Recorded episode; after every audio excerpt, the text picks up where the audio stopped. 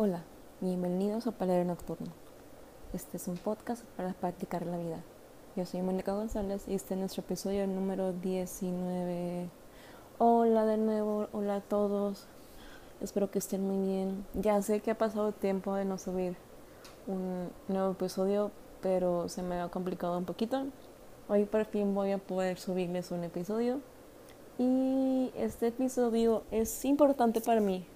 Es un tema personal y es algo que se no, no que se festejó ni se ni se celebró, pero fue un día para recordarnos algo, ¿no?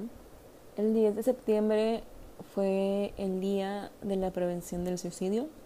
Creo que todos nos dimos cuenta porque en las redes sociales, ya sea en Instagram, Facebook o Twitter o en alguna otra, este, varias este, cuentas subieron fotos sobre prevención del suicidio, sobre qué hacer, sobre qué no hacer y cosas así, ¿no? Y creo que este es un tema que no que se debería de hablar sin temor, sin miedo, deberíamos hablar más. Ahora sí no es un tema nuevo que surgió apenas, al contrario, es un tema que siempre ha existido, pero no era tan hablado ni tan conocido como actualmente. Como les dije, para mí es un tema muy importante y muy personal, ya que en el 2013 en los meses de junio, julio, tuve pensamientos suicidas y jamás hice algo para lastimarme conscientemente. Pero inconscientemente yo manejaba muy rápido a horas que no debería manejar.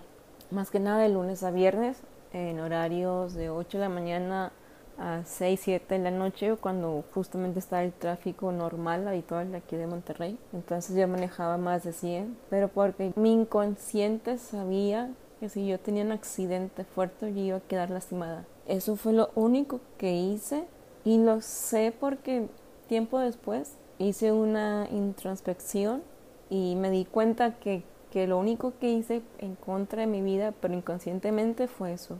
No tomé pastillas, no me corté, no intenté suicidarme, no hice nada, nada, nada en contra de mi vida más que eso.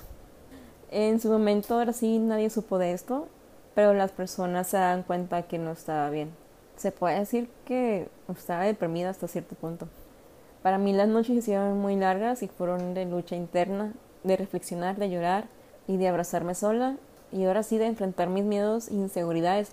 O sea, en pocas palabras, fueron noches de batalla conmigo misma. Créanme que así fue algo muy fuerte para mí en esos momentos. Nadie se enteró ni sospecharon que yo tenía pensamientos suicidas en ese momento. Esto lo supieron tiempo después inclusive mis papás, mis papás tampoco sabían qué onda. Pasa el tiempo y a finales del 2016 tuve una plática con alguien que sí sabía, que sí había tenido intentos, intentos de suicidios. Me impresionó que me estuviera contando eso y más que haya tenido la confianza en, contármelo porque la verdad no éramos mucho de hablar esta persona y yo.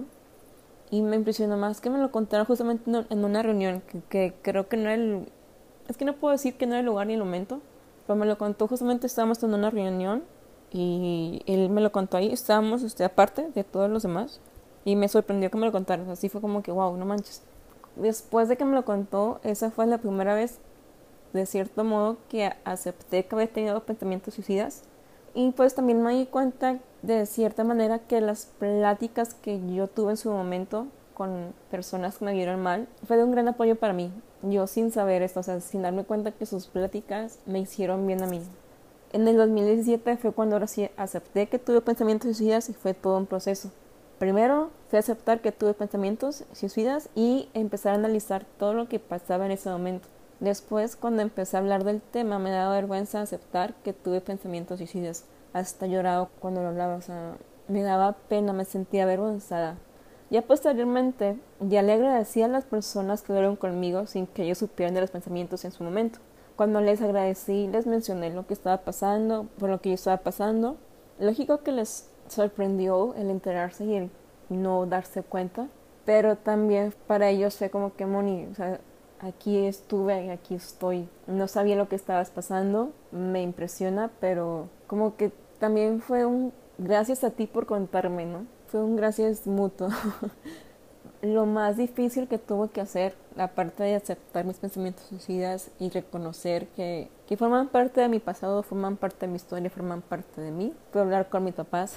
Ellos no entendían ni comprendían cómo es que no se dieron cuenta antes. Se dieron cuenta que no estaba bien, que estaba deprimida y que tenía, que estaba dependiente, pero no se percataron de mis pensamientos suicidas, porque estos pensamientos suicidas surgían más en las noches y en las noches es cuando yo ya estaba sola en mi cuarto y era cuando lloraba yo sola, cuando me ponía a reaccionar, cuando era así literalmente escuchaba mi voz interna dividida en dos, con el diablito y, el angelito, vamos a ponerlo así.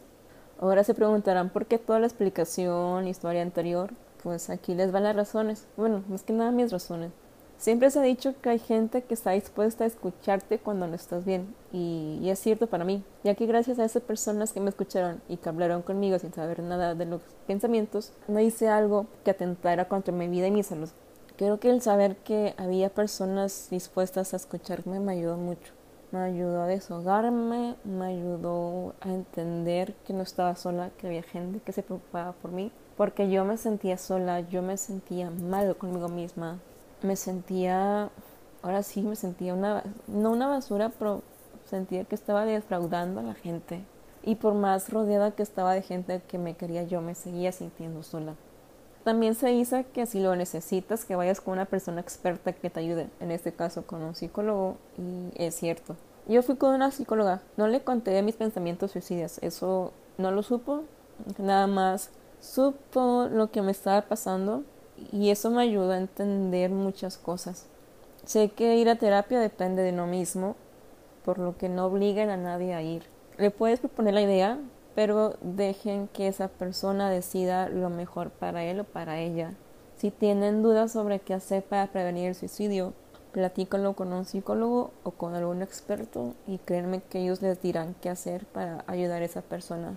Sé que es difícil a veces el el querer ayudar a alguien y no saber qué hacer. Y, a veces queremos ayudar, pero de vez de ayudar lo estamos perjudicando. Entonces, ahí sí les recomiendo ir con un especialista, un psicólogo, alguien que les hable del tema, ya sea del suicidio, la anorexia, bulimia, del alcoholismo, de la drogadicción, etcétera, etcétera, etcétera, para que ustedes sepan qué pueden hacer y cómo pueden ayudar a esta persona. Sé que va a ser difícil, pero es lo único que les puedo decir. Ahora sí, actualmente platicar que tuve pensamientos suicidas no me da vergüenza ni me da pena. Yo lo platico como algo normal cuando surge el tema. No lo voy platicando a todo el mundo de que, hey, tuve pensamientos suicidas. No, porque sé que se van a choquear y como que van a decir, ¿qué momento? ¿Cómo? ¿Qué, qué pasó? Ahora sí, las personas que les he platicado, sí les ha sorprendido. Pero lo más importante es que escuchen sin emitir un juicio, porque es algo fuerte y no es fácil asimilar. Aunque una que otra persona sí me ha hecho un comentario de eres tonta, ¿qué te pasa? Las personas que se suicidan son débiles. O incluso a veces, sin decirles de mi historia, ya están diciendo y haciendo ese tipo de comentarios y es como que ya no te dan la confianza de contarles tu experiencia y tu historia, entonces ya mejor te quedas callada. Y hasta cierto punto está bien, pero a veces lo que ocupas es platicarlo para irlo superando. Ahora sí, yo creo que ir a mí me ha servido el platicarlo para ya no sentir pena ni sentirme avergonzada ni llorar. Más que nada ahora sí platicar que es algo que forma parte de mí. Y está bien tener ahora sí baches, tener... No somos perfectos y no pretendo ser perfecta, sinceramente. Creo que la mejor manera de apoyar a alguien es escuchándolo y demostrando que están ahí para esa persona. También dándole seguridad para que no se sienta avergonzado al momento de, hablar por lo que está pasando y ánimos para contar su experiencia. Nadie sabe lo que está pasando a la otra persona, ni mucho menos sus motivos para querer quitarse la vida. Entiendo que es algo difícil y complicado de saber, pero hay ciertas red flags que todos conocemos y que la verdad hemos oído alguna vez para darnos cuenta que una persona está pasando por esto. Pero como me dijo mi mamá en su momento, que ahí estaban las señales para darme cuenta que no estaba bien. La verdad es que ignoramos estas señales, pensamos que nosotros estamos alucinando o que nosotros estamos viendo algo que no es. Y al final de cuentas después nos damos cuenta que esas red flags que estábamos viendo si eran ciertas, esas señales de de que las personas no estaban bien eran ciertas, que no era nuestra imaginación ni nuestra mente los que estaban creando eso, sino que las señales ahí estaban. Si ven señales o red flags eh, de una persona, no duden de esas señales. Pregúntenle si está bien. No vayan directamente a decirle, oye, vi esto y esto y esto. No, porque la persona lo va a negar. Usted además quédense a su lado, escúchenlo, díganle que están ahí 24/7 si quiere hablar de algo. Y créanme que esa persona les va a tomar la palabra para, para saber que están ahí y para poder hablar con ustedes. Ahora sí, con esto no pretendo que hagan lo que yo hice, solo quiero generar la conversación del tema y poner mi granito de arena para hacer más, más visible el tema del suicidio y su prevención. Solo espero que si estás pasando por esto, que sepas que no estás solo, aunque yo sé que te sientes solo. Y que hay otras personas que ya pasaron por esto y están ahí para ti. No dudes que habrá personas dispuestas a escucharte. Ahora sí, la cabeza de cada uno es un mundo que no sabemos qué está pasando. Entonces, lo único que podemos hacer es estar ahí, apoyarlos y que sepan que no están solos. Espero que se encuentren bien, espero que estén teniendo una bonita semana, un buen fin de semana, una bonita noche, un buen día y les mando un abrazo. Recuerden seguirnos en Pelare Nocturno, todo seguido en Instagram y a mí me encuentran como Moni GZZ-bajo. Recuerden, no están solos en este mundo.